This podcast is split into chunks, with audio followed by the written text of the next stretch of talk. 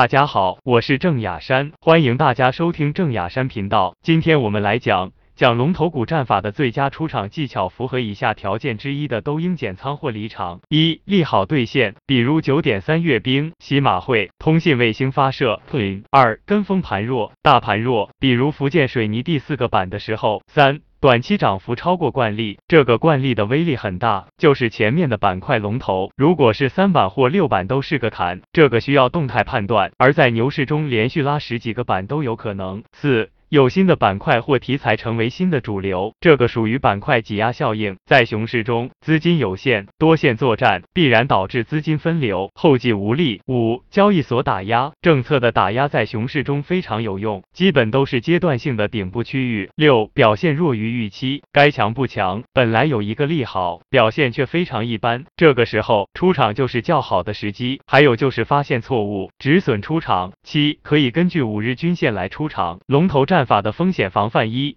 追高二板块效应持续性中断三未能及时出场导致利润。回吐过大追高可以说是龙头股战法最大的风险之一，但如何定义追高是一个很辩证的问题。有时第六板都可以买，有时第二板都很危险。这个主要可以通过板块的跟风力量来防止。即使是第六板，但是跟风个股还是很多，且赚钱效应保持良好，也没有出现出场的条件。板块效应的持续性中断，买在最高点，比如买在第二板就开始大幅杀跌，这个主要需要对题材的有很好的理解和市。市场氛围的把握，比如小题材或旧题材就小心。在市场总体氛围不好的情况，比如昨天涨停的股票超过一半亏损，市场的涨跌比小于十一，二连板的个股很少，或即使有赚钱效应也不好，未能及时出场。参考龙头股的出场条件，请你反复揣摩，对照案例学习领悟。